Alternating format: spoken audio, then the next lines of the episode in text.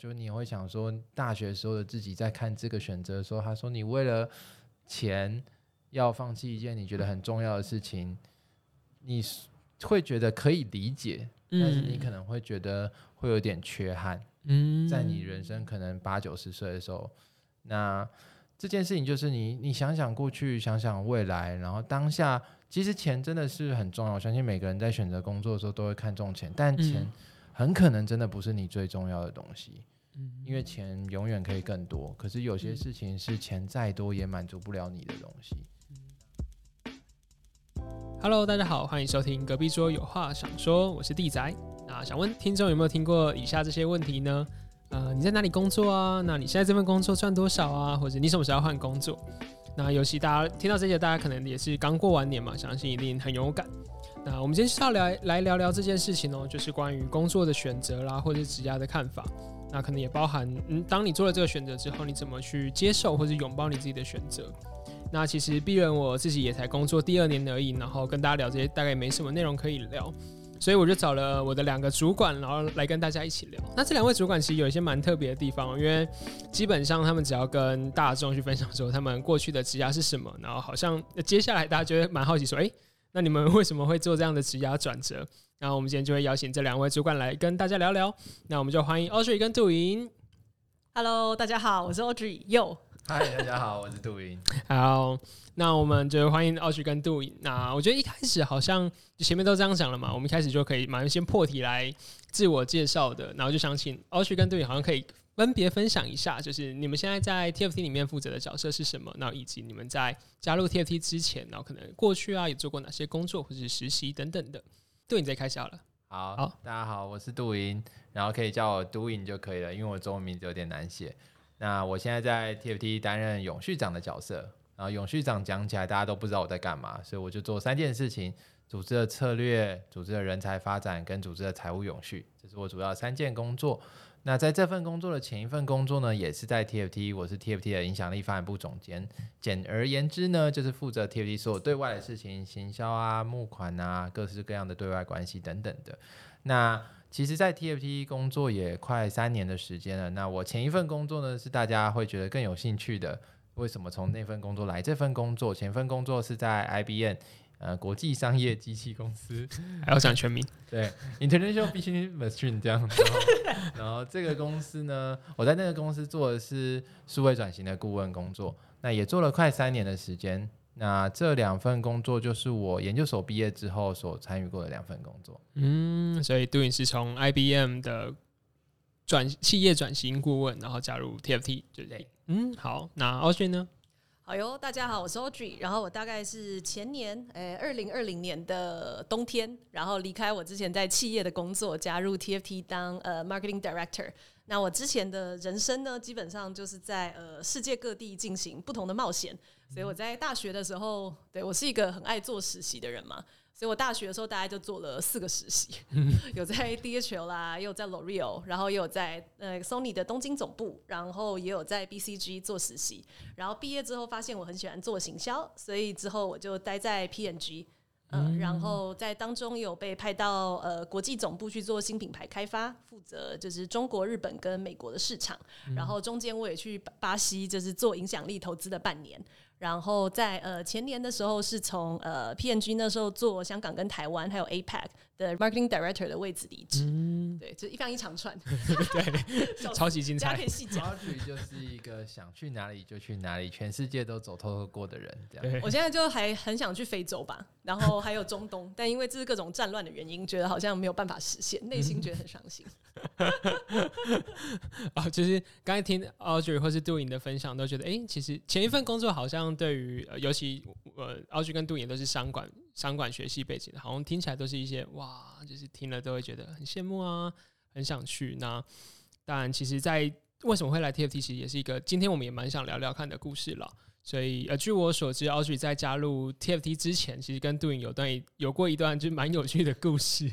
那我们好像就可以先从就是 Audrey 为什么会想来 TFT 这段故事开始聊起好了。懂，我其实当初来 TFT 就是杜莹拉我进来的，我们应该是应该算是对好朋友杜莹是吗？对，是吗？那时候就是好朋友了，对，算是好朋友嘛。然后我们其实是在一个呃台大，应该算是台大的一个演讲活动上面遇到的吧。嗯，然后我们那时候都是讲都是讲者，然后我之前在 PNG 也有做 CSR 的专案，然后杜莹在 TFT 也是同样的讲者，就是来讲说社会企业责任。嗯，对，第一次碰到杜莹嘛，就觉得这个人蛮奇妙的嘛，就是就是演讲完之后呢，就有一个人就是冲过来，就是很想要跟我聊天，就杜莹。对，然后之后我们有一个晚餐聚会，然后就想说，哎、欸，为什么这个人会硬要跟我搭同一台计程车，然后在晚餐还硬要坐我对面，然后一直跟我讲话，然后我那时候想说，嗯，这个人是要追我吗？然后我就觉得非常的困惑，这样子，听听起来确实有点。如果是傲雪，可能会有点不知所措。对，就难难难得让我这么不知所措。然后回去之后就会那个开始定时的敲我聊天嘛。对对对，然后就开始说啊，傲雪你想做什么啊？你的人生想不想更有意义啊？然后就会感受到各种呃幽微的情绪，还有道德鼓励以及微勒索这样子，就 一直戳我。嗯，所以 Audrey 就是因为杜莹就是这样。猛猛烈的就某种程度的追求，所以就来了嘛？还是过程中想相信应该也会有一些拉扯？当然不止啦，当然很多。但我补一下我这边，对啊，要让杜莹补充一下。这个真的是有意图的去接近他的。嗯，其实呃，应该是这样说。回到 TFT 的脉络，其实我们一直希望可以从。业界这边得到更多行销上面的经验跟学习，嗯，那也是那一年，其实我们在做整体行销上面，发现我们很多不足跟可以做得更好的地方，嗯，我印象很深刻，就是我们在董事会内部的讨论上面，我就提出了很多我们行销上可以学习、可以更好的问题，这样，那我记得我们的董事就跟我说，你都提得出来问题啊，那如果你最后问题都只是找不到人的话，那找不到人也是你的问题，这样。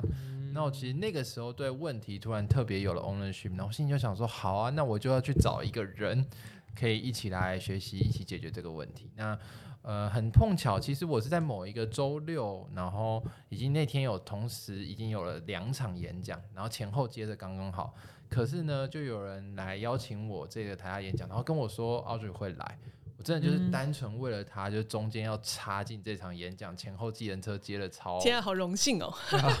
然后重点是他其实根本就没有听到我演讲，因为我在演讲他不知道在哪里。我大迟到，他可能大迟到，所以这个 intention 完全没有成。可是为什么我找上 Audrey 也是，我其实完全不认识他，我是看到 Facebook 曾经跳过一个贴文，就是他之前在前一份工作的时候，在公司内部有帮。嗯，应该也是非营利组织或是社会企业做，我们有在做行销顾问案，就是 pro bono project，哦，所以后来其实跟 TFT 也有这样子的合作，也是有更深度认识，然后就觉得是个很棒的组织。他是主导这件事的人，那单纯我那时候只是看了这篇贴文，看到这个人，然后愿意做这样的事情，然后又有这么丰富的经验，所以我就因此这么简单就锁定了他。然后那天去活动，真的就是满脑子在想说，我要怎么搭讪跟认识这个人。哇，笑死！啊，所以就是这样子，刚好也算是呃，杜颖其实也是前期已经做了蛮多的准备跟机缘了，就很用心在呃邀请 Audrey 一起加入 TFT。对啊，其实真的蛮困难的。嗯、那天演讲要怎么去跟这个人说，哎、欸，等一下大家去吃晚餐，你有没有要去？然后怎么样确保我们可以坐上同一台计程车？怎么样确保到了之后呢，我也可以顺利的坐到他对面？啊，其实也是蛮辛苦的，可以想象，可以想象。而且我其实是呃来 TFT 之后才知道这一切的。就原本在我这边，我原本就觉得是一个哎，因命运巧妙的安排，想要让我走上非营利组织的道路，就刚好遇到了杜莹，然后刚好相谈甚欢，然后刚刚好就是 TFT 有在招人，然后刚刚好我的进来，然后后来发现哎，好像大概从我们相遇的就是前几个月，杜莹就已经在策划这 一切嘛，然后就觉得 Oh my God，这到底是是什么？对哇。也是一种命运，对，也是一种命运了。杜莹可能也要刚好看到那篇贴文，然后对啊，这真的是我要刚好 看到那篇贴文，然后还要正好刚好我们被安排在同一场演讲，然后还有那一天他没有因觉得我很怪，就觉得说没有了，感受到他的赤诚之心。很谢谢。所以我所以所以我进来之后有好一段时间都一直就是想就是碰到杜莹的时候就有点怕怕的，就觉得会不会然后又把我推向另外一个就是未知神秘的冒险，所以内心一直揣就是就是忐忑这样子。对，但其实我觉得关键的还是，虽然说认识了 Audrey 之后，我有稍微跟他聊起有没有来 TFT 的意愿，但我们其实还是先从跟他们的 Pro Bono Project 开始合作开始，所以大概也一起也合作了两个两几个月吧，几个月的时间，然后。透过一些晚上的时间，然后他们那时候也带以前公司的团队一起来认识 TFT。对，嗯、透过下班以后的时间，然后一起聊 TFT 在意的教育不平等问题，我们想招募的人才，一起交流彼此的经验，那才让 Audrey 慢慢认识我们。可是，的确，我其实也很好奇啊，就是说 Audrey 慢慢认识我们之后，因为其实我也一直 try Audrey，一直没有成功。那到底在 Audrey 这边又发生了什么事？嗯、然后 Audrey 后来才有了一封神秘的电话打来说：“哎、欸，他其实可能想清楚了。”这样。哦，天啊，哇，这段故事感觉蛮可以聊聊的。那也来请 Audrey 来分享一下这段故过过程好了，就是在当初 Audrey 是怎么想象，就是呃未来要加入，做出就是要加入 TFT 这个决定的。嗯，我觉得好像呃很多时候在做职涯决定啦。其实会回应到说，你三到五年之后想要过什么样子的人生吧。嗯，所以在加入 TFT 之前，其实大概就是在遇到杜颖的那段时间，到我们合作的那段时间，其实人生里面经历了蛮大的低潮吧。我觉得应该是继我嗯高中升大学之后最大的一个低潮。嗯。因为我觉得我一直都是一个很以终为始的人，嗯，就是基本上我在规划我的职涯，我会先从三到五年之后，我想要成为什么样子的人，然后我想要成为什么样子，我有我想要什么样子的 achievement，我想要走到哪里，我要带多大的团队，我的生意要多大，我要什么样子的 title，然后我就会每一年往前推算。所以呢，如果有有空可以给冠廷看啦，就是我以前大概有一个七八年的 Excel。然后 Excel 里面会详细的列了说我三年之后的目标，那因此我每一年要达到什么 milestone。所以其实刚刚说我大学的时候做很多实习嘛，其实蛮变态的，也是这样子在计划的。就我那时候就很明确说，呃，我大学毕业的时候，我想要找到一份可以让我有嗯国际的，就是国际的视野或者是 exposure，然后我对行销有兴趣，然后这样子的工作，所以我其实是。很策略的在做每个实习，比如说我先做 DHL 行销实习，嗯、然后发现哎、欸，我喜欢行销，然后我再开始，后来去 L'Oreal 想说试试看不同的产业，嗯、然后就发现说除了行销之外，我也蛮喜欢碰 business 这一块的，嗯、所以我才去做 BCG，然后做了之后又发现说，哎、欸，我想要在有多国际视野的工作，就才去做 Sony 的工作。嗯，所以其实是一连串尝试之后，就发现，哎、欸，就是在那个时候啦，行销跟商业的交集，然后又可以一进去就有 global scope，其实就是 PNG。哦，对，所以我其实是这样一步一步尝试，所以我是一直非常嗯，嗯以终为始的在规划我的职涯。然后，所以回到说刚刚说到那个低潮是，呃，大概就是在二零二零年的时候吧。嗯，就是我发我在看着我的那个 Excel 啊，就是。嗯半夜一边喝酒一边看那个 Excel，而且我最变态的是我还把它 color coding 哦，有时候我会设定一个，你知道我每年薪水要涨多少，然后就发现啊 percentage 没有到，我就把它标黄色，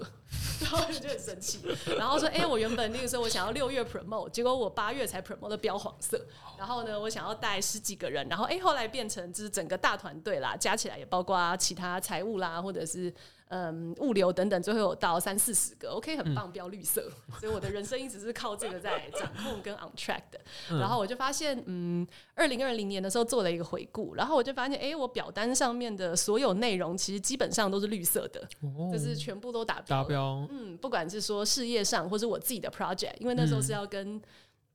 杜颖推 pro bono side project 嘛，嗯、所以这其实有写在我前一年的 resolution 里面，哇。就是我需要找三四个企业一起合作，嗯，然后我就发现，哎、欸，全部都这是绿色的，嗯，嗯。但我不知道为什么，我每天回家看着呃镜子里面，然后我发现我非常的就是不喜欢自己，嗯，嗯，然后更核心的是说，因为我是一个蛮有童心的人，然后我就发现。好像更明确的是说，十年前的小朋友 Audrey 看到现在的，看到现在的刘书玲，他不会喜欢这个人，然后他不想要成为这个人。哦，嗯，然后我就去回想了一下为什么，我还去把高中的那个时光胶囊拆开，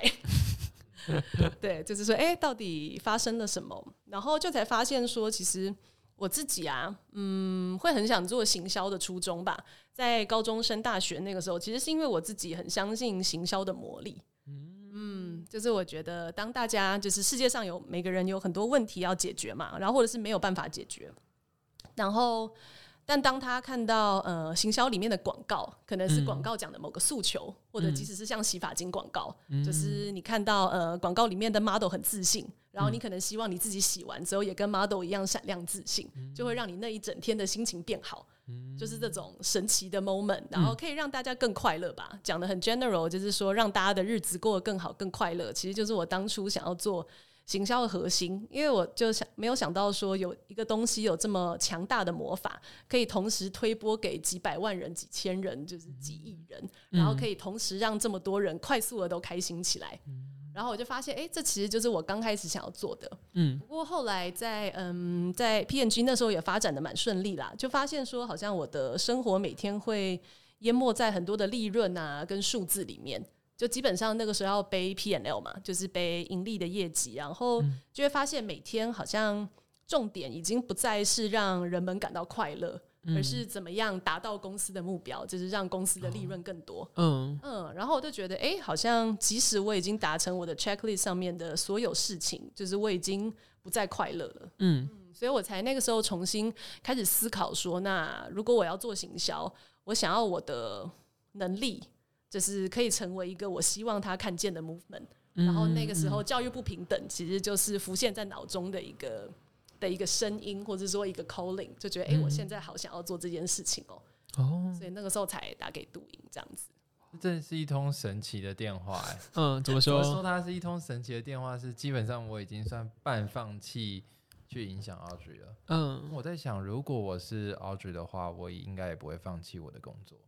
哦、我就已经做的这么好了，我这么年轻做到这样 director 的位置，然后。我会去，我也在做很多 social CSR 的事情嘛，我也带团队来跟 TFT 合作。嗯，那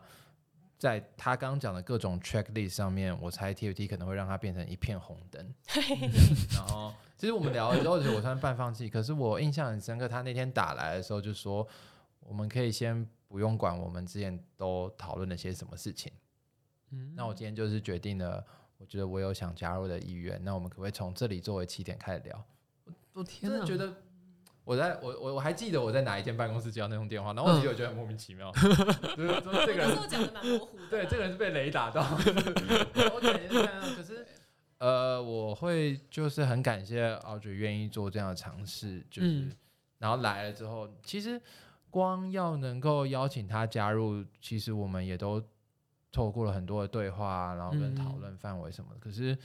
呃，Audrey 就是我们很快就达成了相关的共识，那我觉得很开心可以跟 Audrey 一起工作。嗯，我也很开心可以跟杜明一起工作哦。我我我也很高兴可以当领导人。我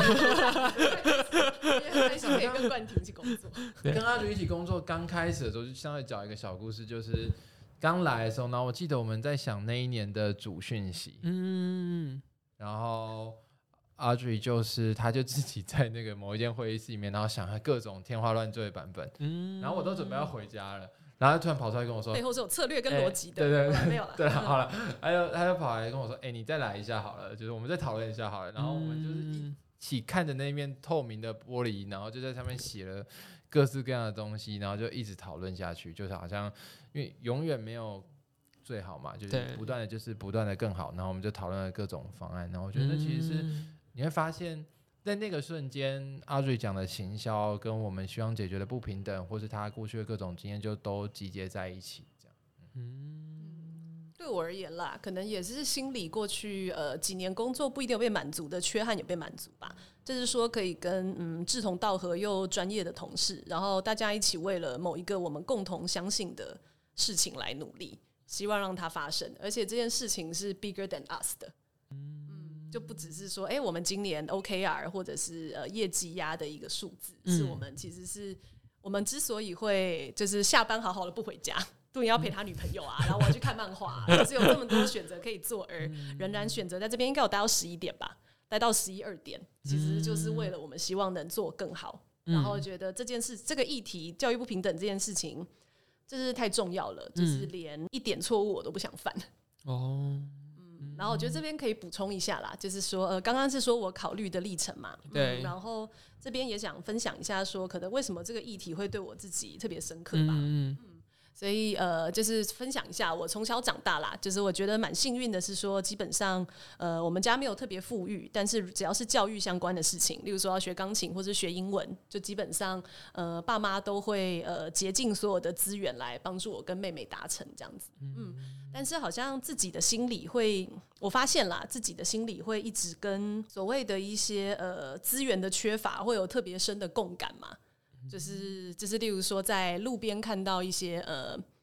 嗯，可能例如说街友之类的，嗯、看到他们很辛苦，会觉得自己的心里也一样痛。嗯、呃，或者说我之前大学的时候，我去甘肃支教，其实就是做呃国际志工啦。然后看到那边的孩子就是非常努力，但仍然就只有百分之三十，呃，每一年大概就只有百分之七十的人可以上高中，然后就是去读书，然后解决当地贫穷的循环。嗯，然后那时候我就记得我好像在火车上面爆哭吧，哦、因为我就发现就是一两个礼拜的志工其实根本没有办法解决这个问题，然后这件事情一直痛在心里，然后其实。后来发现跟家族蛮有关系的，嗯，就是我妈妈家里小时候蛮穷困的，嗯，所以其实妈妈是被交给别人养的，嗯，然后养育我妈妈的外婆小的时候也出现在宜兰很贫困的山村，嗯，所以其实她是家里出生的第十个孩子，然后在那样子的山村里面根本没有办法养这个小女孩，嗯，所以我外婆一出生的时候，在冬天他们就把她放到门外，希望她被冻死，嗯。对，结果是没想到到第二天早上六点，发现哎，婴儿还在哭，哎，只是是个 tough baby，所以就是曾祖父、曾祖母才决定要让这个小女孩长大。然后长大之后，因为还是很穷困，所以她后来又被就是又卖给别人养。然后后来可能十三岁的时候就被他的养父母决定要卖给村子里面的一个伯伯，五六十岁的当童养媳这样子。嗯，然后外婆在没有。受教育的状况，就自己从呃基隆翻山越，呃，对不起，宜兰翻山越岭逃到基隆，然后去叫基隆港去，想要有一个更好的生活。嗯，然后他其实一辈子，然后外婆是一个非常聪明、非常精明的人，所以可以想象，她就是一个划时代女性，才会在零岁的时候可以熬过寒冬，然后后来又逃出被安排的婚姻，自己到基隆港，十三岁的小女孩去拼生活。然后她人生最大的遗憾就是她当初就是不识字。哦，嗯，所以即使他后来收养我妈妈的时候，也非常的穷困，就是基本上就是坐在那种会漏水的房子，但他就是不管用什么方式，都一定要，就是妈妈一定要就是写功课，然后一定要一定要读书。所以后来妈妈也就是也因为有这个普及教育的机会，然后后来也才能对啊遇到爸爸，然后让我出生的时候基本上能有一个平稳跟不用担心的生活。然后我就发现说，对，就是。跟教育不平等，或者说资源的差距抗争，其实一直在我的协议里面吧？就真的是协议，真的是协议里面一代一代这种生存的焦虑，跟就是呃资源的落差，对，让我觉得说自己好像也是一个从，就是看这样子家族三代，也是一个从就是极度贫困或者是极度高风险的环境，因为教育而转变有更多机会的活生生的例子。嗯，所以我就觉得，如果我对啊，如果我不投入。这件事情的话，我怎么 我怎么对得起我外婆，怎么对得起我妈妈？嗯，嗯，所以就决定一定要做。嗯，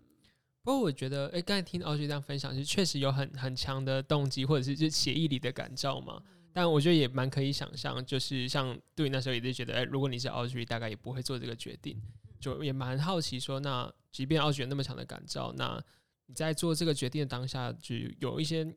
有没有过一些就可能会怀疑这个选项，自己自我怀疑啊，或者是很怕被挑战等等的？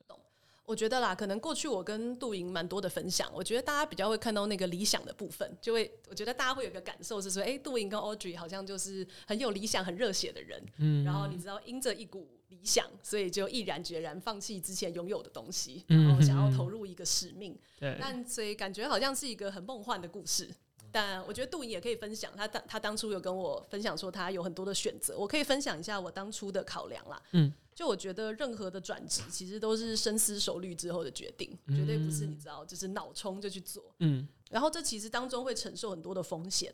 然后我觉得在真正看到所有的风险，然后准备好之后而决定是冒险，但你假如没有看到这个风险，你就直接决定，那就是危险。哦，对。嗯，所以我其实是看清楚了很多风险，然后我也蛮鼓励大家说，如果是转职，你想要做一个稍微有风险，或者是说非传统的决定，嗯，有几个可以考虑的。第一个是说，呃，这个转职啊，在你的履历上面，不管是从雇主的视角，或者是猎人头等等的视角，那他对你的履历怎么样会是价值？嗯，中长期是不是跟怎么样会是价值？然后第二个是说，先不管别人怎么看，那你自己在这个经验之中有没有办法呈现跟培养不同的技能，可以让你自己将来在市场上面是更有身价的？嗯，这个是第二点。然后第三个呢，其实就是考虑说，那假设这次的你尝试了，然后结果跟你想象的不一样，那最差的状况是什么？这个状况你能不能接受？嗯，例如说我当初想的可能就是说，哎，那我来 TFT 之后最差的状况就是我非常不喜欢这个组织，这是很有可能的。然后我想要回去企业，然后 PNG 不让我回去，然后我也找不到其他工作，所以我可能也没有办法继续有 Director 的 title，所以我也许要降级从 Manager 再继续做个三四年。然后我才能重新所谓拿回我原本的东西。嗯嗯，然后我就去看了我所有的存款啊，然后还有我的人生规划，然后我觉得嗯，这个我可以接受。嗯，然后最后一个其实是说 always 会留后，always 要留后路啦。嗯嗯嗯，所以我其实知道说我当初来了，如果离开呢，我的六我的后路就是我过去真的还是累积了蛮多。实际的行销经验，然后我在来 TFT 之前，其实那段时间我就是有在准备到处面了一些其他产业的事，所以我只是先确定说，以我当时的状况，其实我是贸然的去外面找工作，我也找得到，不一定可以拿到原本 level 的 title，但我不会流落街头，然后我的职涯还是可以继续。嗯。嗯对，然后补充一下前面两个啦，以说跟履历是不是加，只，是说有没有培养不同的技能呢？是我自己其实也是考虑了之后，知道我过去的履历其实都是在很大的公司嘛，嗯，所以我觉得如果我在我的履历上面能有一个呃新创，嗯，对，就是在一个资源相差非常巨大的新创上面，反而可以展现我的弹性。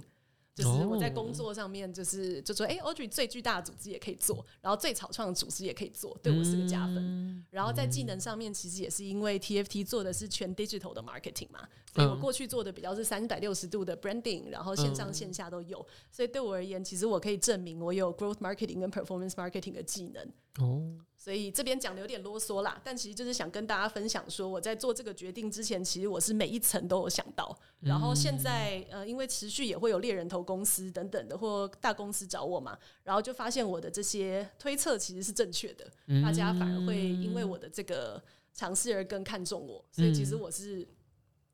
透过了这些考虑跟判断之后才决定来的。哦，嗯，我我相信大家在听这边的时候。常常，因为我们都会跟大家分享，很多人都会跟我说，但那是因为你们两个本来就已经有了很好的基础。嗯，那我觉得 you never know 嘛，就我们永远不知道，如果我们没有这个基础，现在会不会是这个样子？但我们的确也很幸运，曾经拥有了这些基础。但反过来说，我觉得更有趣的事情是，其实拥有这些基础的也还有很多人啊。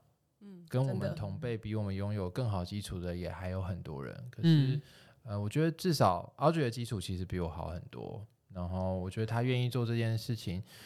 是很不容易的。嗯，那他要先想过这些规划也很不容易。那我觉得我跟他其实有一点不一样的关键就是我其实没有这么去计划控过我的 career。哦，跟我当初来的时候其实并不是。或是再去面了其他的东西，或是、嗯、那我们两个有一样的地方，我先谈一样的地方哈。我觉得教育不平等这件事，在多认识了 TFT 之后，其实我发现我可能也是一个被教育不平等曾经影响过，但因为家里很愿意重视教育，所以我今天有机会念了台大，念了研究所，所以我今天有机会进来 IBM 工作，所以我算是教育帮助我翻转。可是。嗯这是多么的不容易的！我的家长要能够愿意做这件事情，跟我能够遇到一个又一个的老师，能够把我养成有正确的价值观，嗯，这些事情其实都不是很理所当然。尤其对于 TFT 关注的孩子们，那、嗯、当我这么幸运得到了这么多的时候，我觉得安妮其实说过了一个很有名的毕业演讲，就叫“你拿幸运做什么”。我觉得这句话是很有深度跟很有力量的。他不是在问任何一个人，他就是在问你自己：如果你这么幸运。那你就想要独善其身吗？独善其身也真的是一个选择，它也是没有什么问题。可是有时候，当我们曾经接受过这些幸运，知道这些幸运可以对一个人产生的影响的时候，你会考虑这件事的。嗯，那对我来说，我觉得跟 Audrey 类似的事情是，我也是先跟 TFT 做了一个类似 CSR 的 project，那时候帮 TFT 导入了 Salesforce，这很感谢我 IBM 公司大由上到下大家的支持跟协力。嗯那会让我更认识原来在一个非营利组织工作会是什么样子。嗯，所以不管想做什么样的职涯转换选择，我觉得如果可以有机会一起工作，是一件很重要的测试。这个测试不只是对对方，对你自己也是，到底能不能来到这个地方。嗯、那另外一件事，我觉得我是。很幸运的得到很多个人的支持啊！我的指导教授李坚教授其实就是 TFT 的董事。嗯，那我以前在学校的时候也跟 Teach for Taiwan 做过专案，所以我也不是第一天认识安婷。然后再加上在前公司 CSR project 的经验，所以我跟这里的人是很熟悉的。嗯，那所以这都帮我建筑了不少的安全感，对于做这份选择。那我觉得我最大的不安全感，可能来自于身为一个富裕另外一端家庭的独子，嗯，就是大家对于男生可能都还是有一些经济上面的想象，包含家里的状况等等的。不过那个时候，其实我觉得跟 Audrey 一样的问题就是，呃，我如果因为我以前念社会系嘛，然后就你会想说，大学时候的自己在看这个选择的时候，他说你为了钱。要放弃一件你觉得很重要的事情，你会觉得可以理解，但是你可能会觉得会有点缺憾。嗯，在你人生可能八九十岁的时候，那这件事情就是你，你想想过去，想想未来，然后当下，其实钱真的是很重要。我相信每个人在选择工作的时候都会看重钱，但钱很可能真的不是你最重要的东西。因为钱永远可以更多，可是有些事情是钱再多也满足不了你的东西。那当钱已经有一定的基础，不管是 Audrey 讲的存款，或是我们在非营利组织拥有的薪资的时候，其实到底什么东西还不够，是真的可以问问自己的。那那个还不够，会是很多人都不愿意去面对这个还不够，然后就这样每天这样过，然后就觉得还不够的就是钱。但其实钱真的一直加上去，你不会因此就觉得够了，因为真的不够的东西，真的就不是钱的问题可以帮你解决的。嗯，我真的印象很深刻，我真的是很敢跟我的主管们讲啦，我很感谢他们这么包容我。那个时候我要离开的时候，也有主管问过我说：“那你觉得现在多了什么？你可以留下来？”你说在 IBM 的时候，对，那我真的很感谢大家可以这么容忍我肆意的讲我想讲的，但我真的。那个时候其实就脱口而出，很没有经过大脑，就说：“我觉得我想要的可能不是现在给得起的。”哇！那那真的就不是钱的问题。我还印象很深刻，跟我谈的那个主管，可能也因为我讲话实在太冲，他马上拿起手机就开始看其他东西了。那我我觉得其实因为每个人的生命的长度，至少以现在的医学技术来说，可能都还是有限的。嗯，我们很难去决定自己生命的长度。嗯，可是我觉得从企业或是选择投入非你组织，或者说就算不是非你组织，投入一件你很在意、你每天会在意的工作，加班到十一二点的时候，你不是只有抱怨的那份工作，你当然还是会有可能会抱怨，嗯，但你不是只有抱怨的那份工作，它在增加的是你生命的厚度。那我觉得这个厚度对人可以成为一个属于自己的人是很重要的，你会感觉到你成为自己。那尤其，我觉得可能有些在学业上面可以很领先的学生，从小到大就是能够一直跟着成功的标准一直往前进。嗯，然后成功的标准我们也都知道是些什么，第一名啊，钱多啊，干嘛干嘛的。但是一定有人不适合这套标准的，怎么可能每个人都适合这套标准呢？只是每个人都在被这个标准影响着而已。嗯，那我觉得最辛苦的事情是。这么优秀的人，这么不适合这套标准，可是最后还是服从于了这套标准。嗯，这个其实是最可惜的事情。那呃，能够有 Audrey 的加入，是一个这么优秀。因为如果以前在念书的时候，Audrey 就是所谓的 elite 的代表，想去哪里就去哪里。你知道我高中差点没退学吗？小四 大中的时候差点没退学。标准的 elite 代表啊，什么年轻或是。快速什么，那都在他身上展现了，嗯、可是也还是有还没有办法满足的地方。那、嗯、呃，我觉得很幸运，可以在对的时间，我们可以遇见了彼此，然后一起有好的贡献。对我跟 Audrey 来说，以前可能都是几千万的生意，或是对他来说是几亿的生意，那在用外在的数字来堆叠我们两个的价值感。可是现在，即便我相信，对我们俩来说，送出一个真心在意孩子的计划成员，他能够陪伴孩子两年，带动孩子的进步，跟孩子一起面对困难，他自己跟孩子都有所成长。对我们两个来说，可能比那几千万跟几亿都还要骄傲。那这是我们两个工作的动力。嗯，那当你工作的动力不一样的时候，其实你就成为了一个完全不一样的人。那这是我这边的一点补充吧。对 啊，很也很谢谢杜颖啦。我这边，呃，是我还印象深刻，印象蛮深刻。是我们去年做完招募啊，然后我们其实有一起做了一些对呃录取者的访谈。嗯嗯，然后呃，其中一个录取者呢，就是。他那个时候就说他会报名的原因，其实是他小时候是个小学的时候是一个很叛逆的孩子，然后可能会跟就是同学呃打架，或者是闹事。但他这么做的原因，其实只是他在那样子一个比较呃脆弱的家庭环境之中，他想要得到大人的注意。所以他其实也很想要，就是好好的上学，然后好好的读书，好好的学习，跟同学相处。但他太想要获得他可能当初在家庭里面没有办法获得的爱，他只好透过打架这件事情来得到大人们的注意。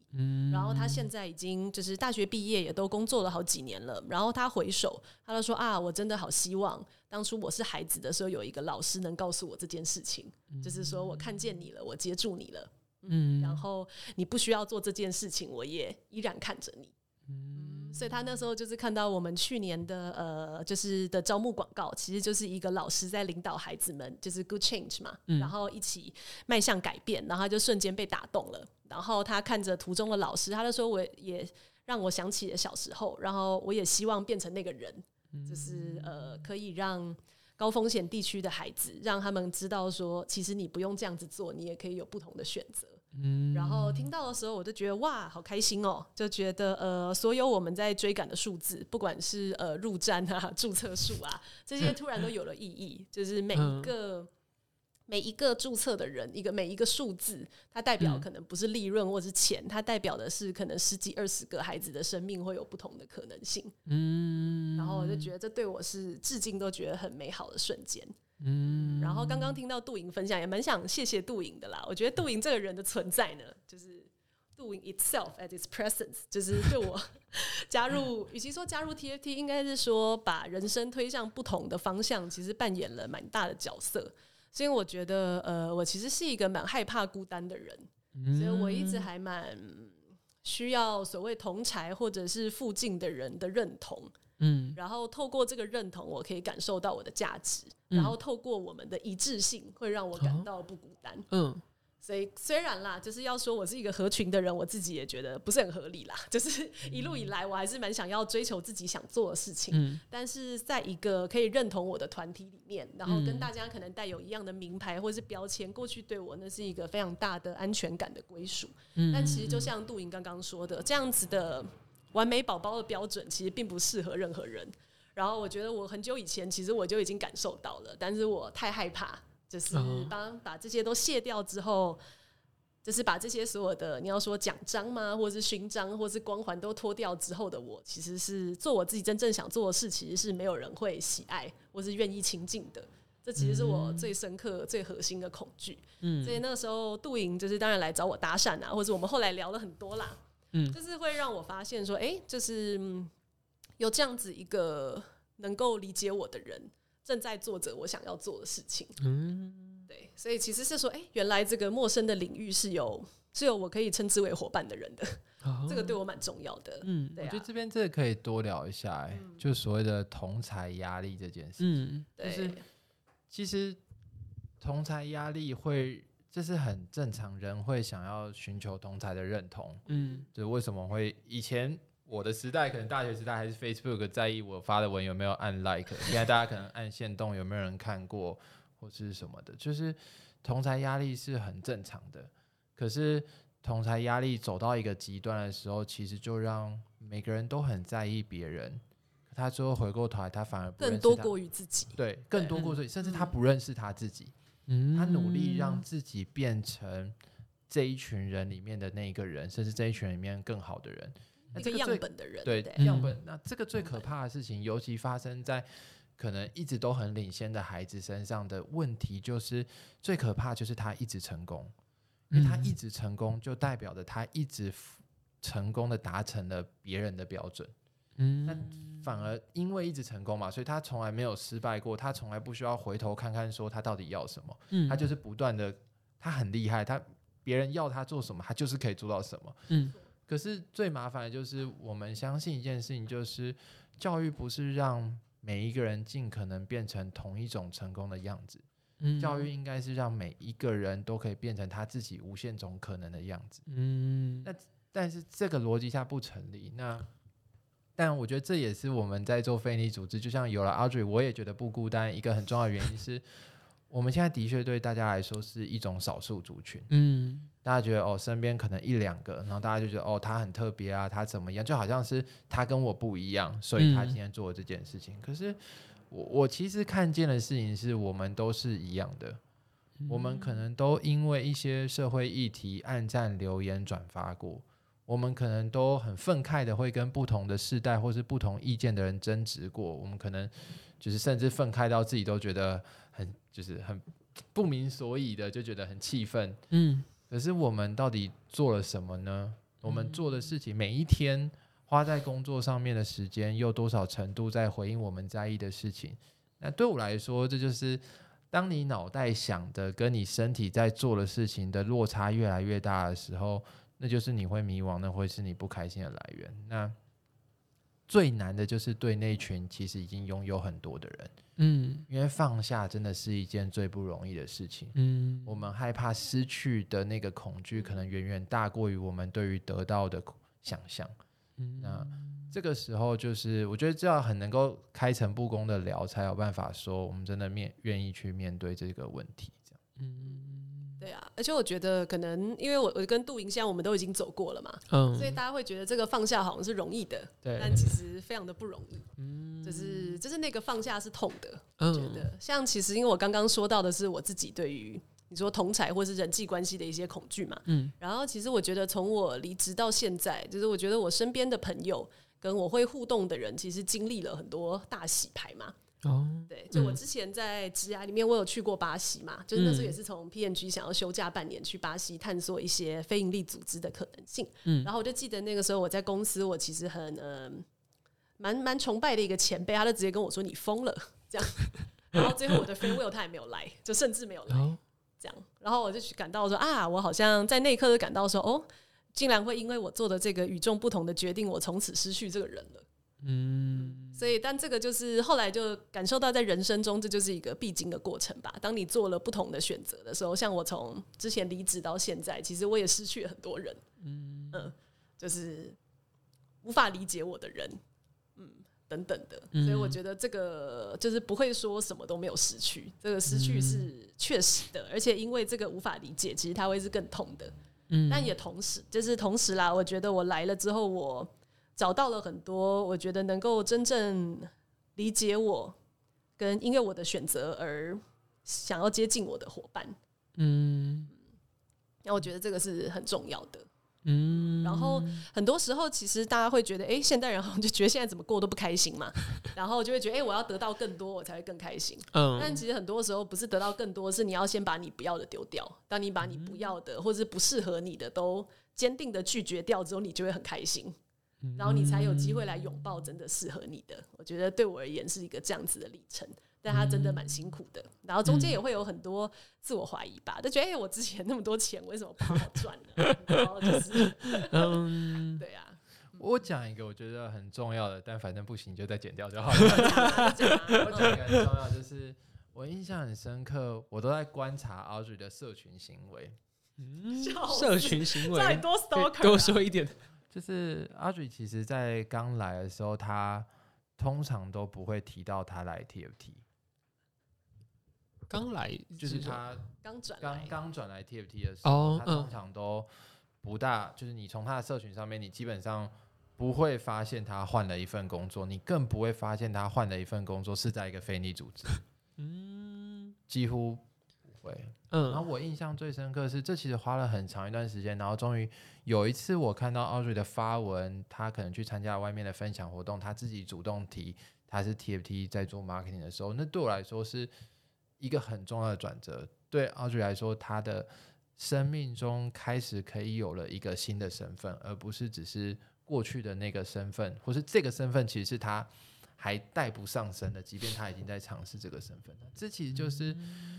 其实这就是人对于就是标签这件事情，或是他对他人对于标签的认同程度，他可以有的重量。那、嗯、这也是为什么我看着 Audrey 的时候，对我来说，Audrey 是更不容易的人。他有一个 Excel 在 track 这些标签的达成度，现在是铜的，现在是银的，现在是金的，然后现在可能跟这个市场上比较起来，我现在又是在哪一个位置？可是。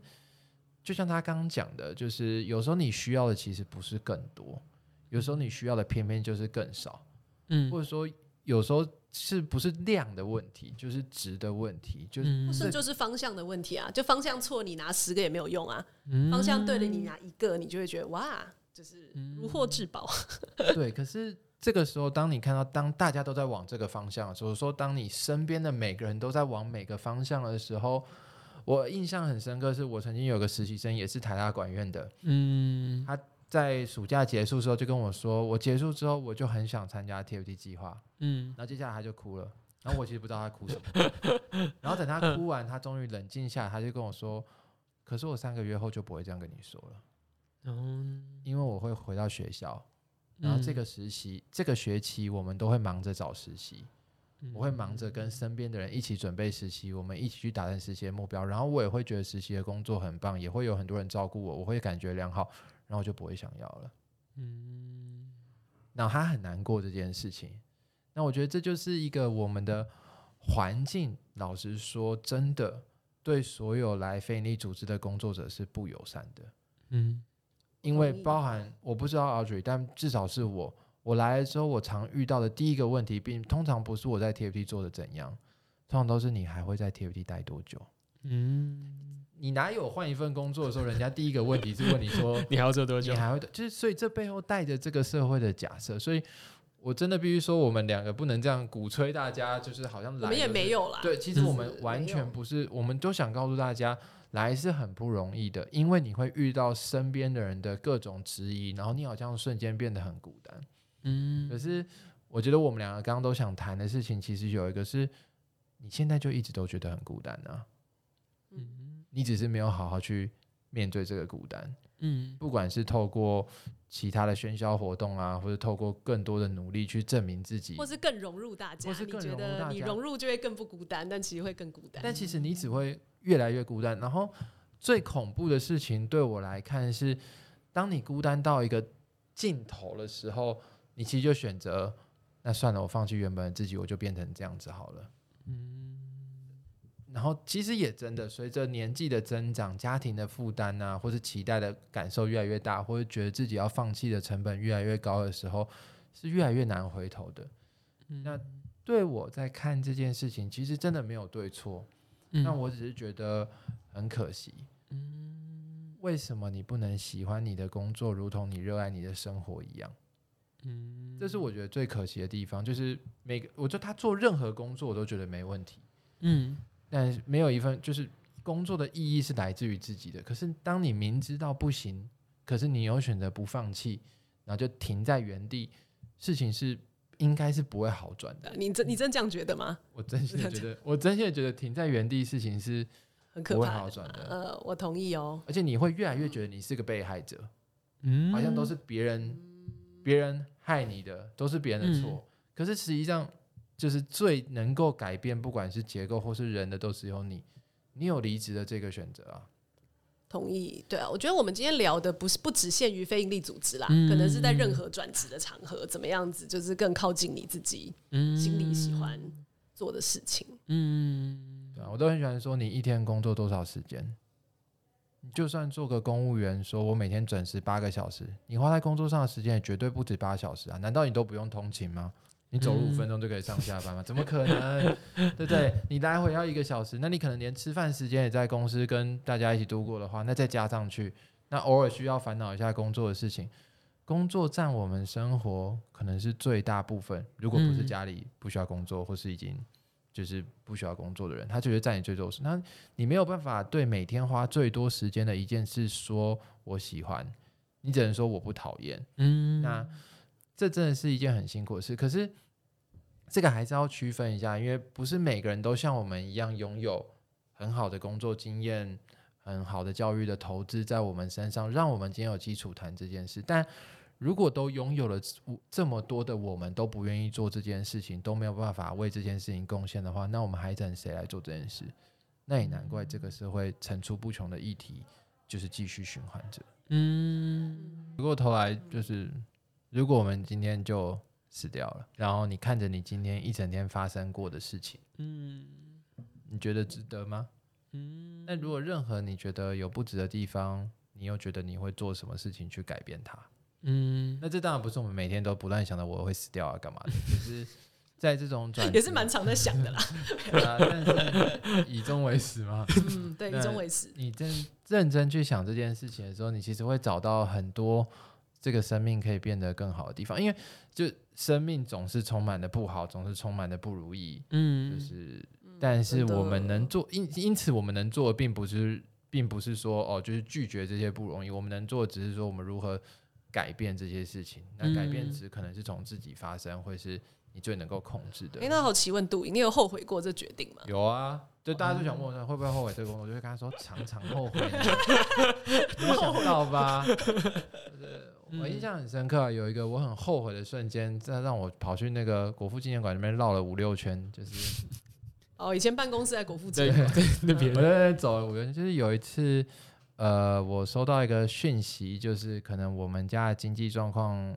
因为就会更不好这样。嗯，然后当下其实我觉得那个原因也那那笔钱也没什么大不了的，对我来说。嗯、然后我就觉得，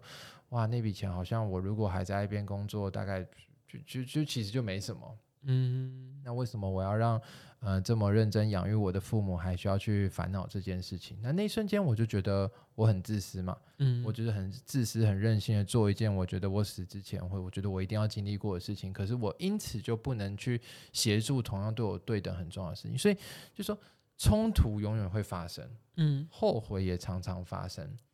可是我也印象很深刻，虽然说有那件事情，可是我的父母也从一开始不理解、不谅解，到现在。我爸爸都很喜欢跟我说，他就说：“我觉得你做这份工作很棒。”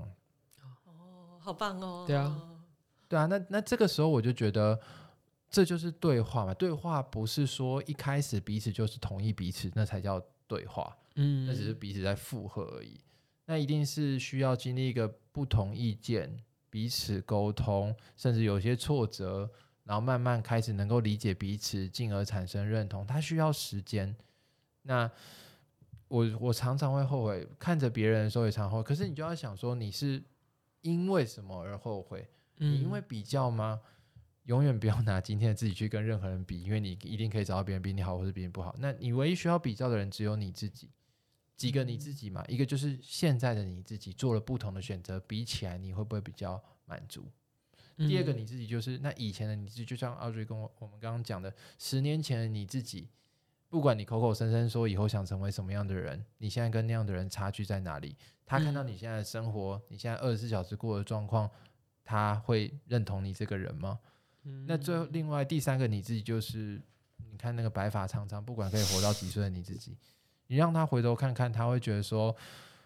现在的你跟你你造就了未来的他吗？那他会对你说些什么？那。我我不确定 Audrey 这边，但我觉得我的答案一直以来，经过这样问，我都觉得很清楚。问当年那个一中的愤青，他就说：“哦，做的事情好像蛮有趣的，可能也不是很懂。嗯”那你问问当下的我自己，至少我都觉得 TFT 给了我更多挑战自己的机会。嗯，我我都我都会说，我一直都很热爱 IBM 的工作，可是我人生就是可能只能两个选一个，嗯。你真的只能选择一份工作去尝试。那你问问未来的我自己，我觉得不管我穷困潦倒，或哪一天大富大贵，白发苍苍的我都会告诉我自己说：谢谢你做了这个选择，让今天的我可以成为我。这样，嗯，哇，我们今天这样聊下来，其实也聊了这个一一个多小时，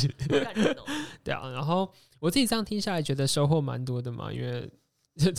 不是我要我正要转职了，而是。这让我想起我之前读的有一段书，然后他的书页就写到这么一段话，他说：“在这个不断想把你变成别人的世界里，做你自己就是最大的成就。”然后我觉得今天听下来好像也是在谈这件事情嘛。今天要谈的并不是 activity 多好多棒，你多应该来，或或者是也没怎么在聊 TFT，对，其实没有怎么聊到，或者是说，哦，非营利组织就很棒，你应该你的职涯就应该来这边。我觉得好像回过头来再谈的事情就是，嗯、呃，好好去正视你自己心中的渴望嘛，真的去对你自己在意的事情，你可能在意的事情就真的是金融，可能真的是管顾，正是你的害怕，嗯，不要只是你的渴望。而是你的害怕，那些你不敢面对的，因为渴望可能就是永远更多钱嘛，就是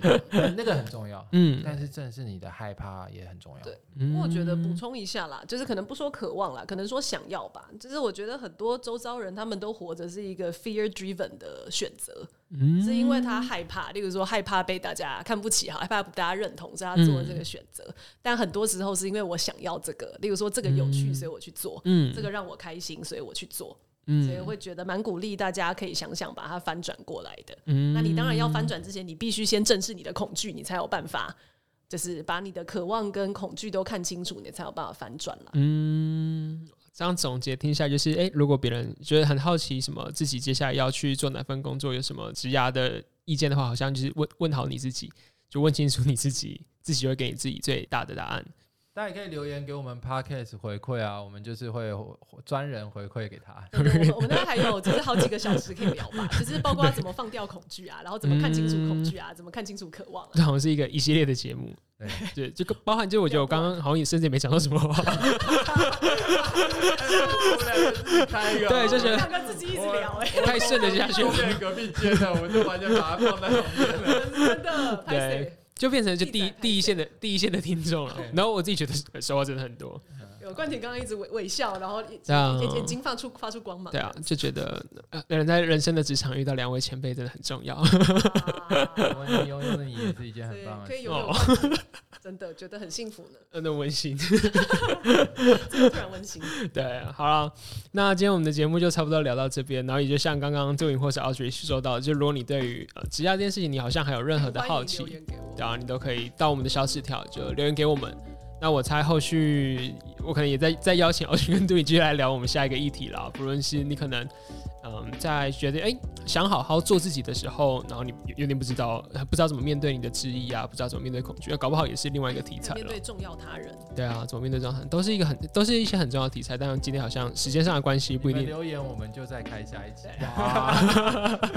可以。对，因为我觉得身为一个主持人，能访到 Audrey 跟 Doing 也是一个很轻松的事情。他们两个超有默契的。好啊，那我们今天节目就差不多差不多到这边。就是如果你有任何好奇，然后真的很想问 Doing 跟 Audrey 的话，那就欢迎留言小纸条给我们。然后如果你喜欢这期 Podcast 的话，也可以到 Apple Podcast 给我们颗星好评。那想更了解 TFT 就欢迎到 TFT 的 Instagram，就是 at Teach for Taiwan 就可以找到我们。那我们就先到这里喽，大家拜拜，拜拜，拜拜。